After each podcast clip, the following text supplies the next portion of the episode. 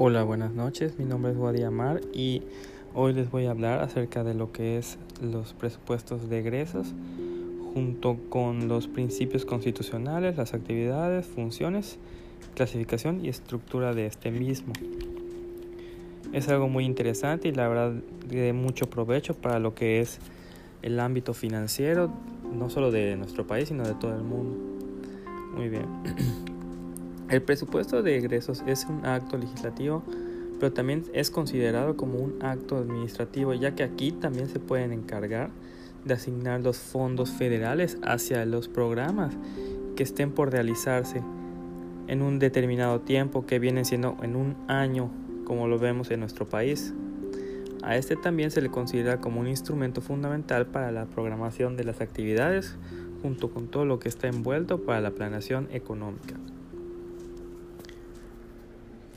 Los presupuestos de egresos cuentan con ciertos principios los cuales sirven como pilares en su forma de expresarse.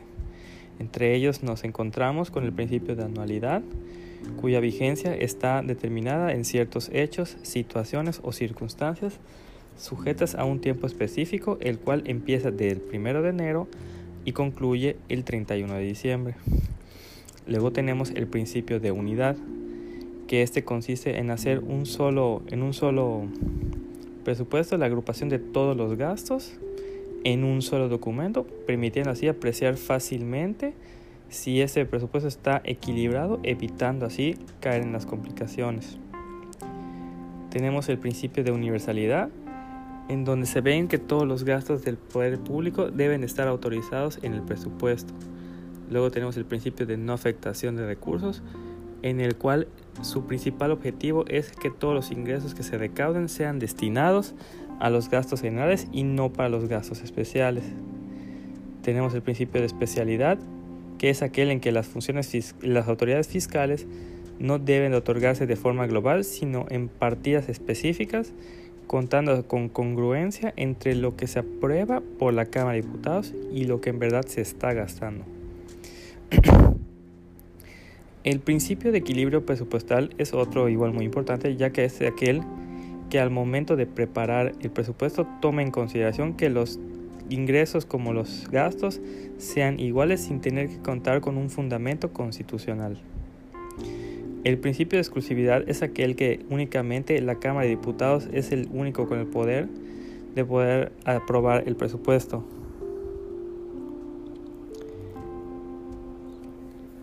Ya en lo que se cuenta como, o sea, eso ya fueron todo lo que son los principios. Ya hablando de lo que son las actividades, las actividades de los presupuestos de egresos tienen como principal destino, tienen como principal objetivo destinar los recursos a la producción y provisión de bienes y servicios públicos, el cual mayormente el mercado no provee. Todo eso por medio del gasto público para que así puedan satisfacer las necesidades colectivas de la sociedad. Cuando hablamos de lo que son ya las funciones de los presupuestos de egresos, nos centramos en entre ellas lo que es expedir normas que estén sujetas a la programación, presupuesto y ejercicio del gasto público, consolidando así programas de presupuestos sectoriales e institucionales junto con la compatibilidad, compatibilizar los niveles de gasto global integrando así la información relativa al ejercicio del presupuesto de egresos de la Federación. También está la integración de presupuestos de ramos provisionales, salariales y económicos, haciendo el seguimiento a este ejercicio de, previsto, de previsión de gasto y así resolviendo asuntos de disposiciones legales que puedan regular la materia de programación, presupuestación y ejercicio de gasto público. En lo que son las clasificaciones de los presupuestos nos, encontramos con tres tipos, la administrativa, economía, la económica y la funcional, en donde la administrativa es aquella que va en función de las dependencias de la administración pública.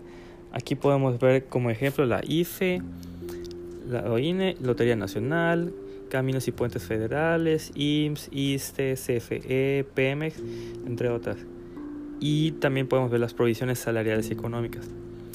Lo que es la, la, clasificación económica es la que se encarga de ir en función de la adquisición de bienes y servicios del gobierno, enfocándose en ver cómo se gasta el Estado aquí, que aquí tenemos, Por ejemplo, aquí podemos ver ejemplos los gastos corrientes como servicios personales, los sueldos, los ISR, los aguinaldos, materiales, suministros, gastos de oficina, servicios como luz, agua y teléfono, entre otros. Y por último tenemos la clasificación funcional, que es la que se ve en función de acuerdo a lo que el gobierno hace, dividiéndose en la, la gestión gubernamental, como viene siendo la legislación, impartición de justicia, procuración de justicia y soberanía, desarrollo social como salud, educación, trabajo y las funciones productivas que estén relacionadas a lo que es la energía, transportes, el campo, entre otros.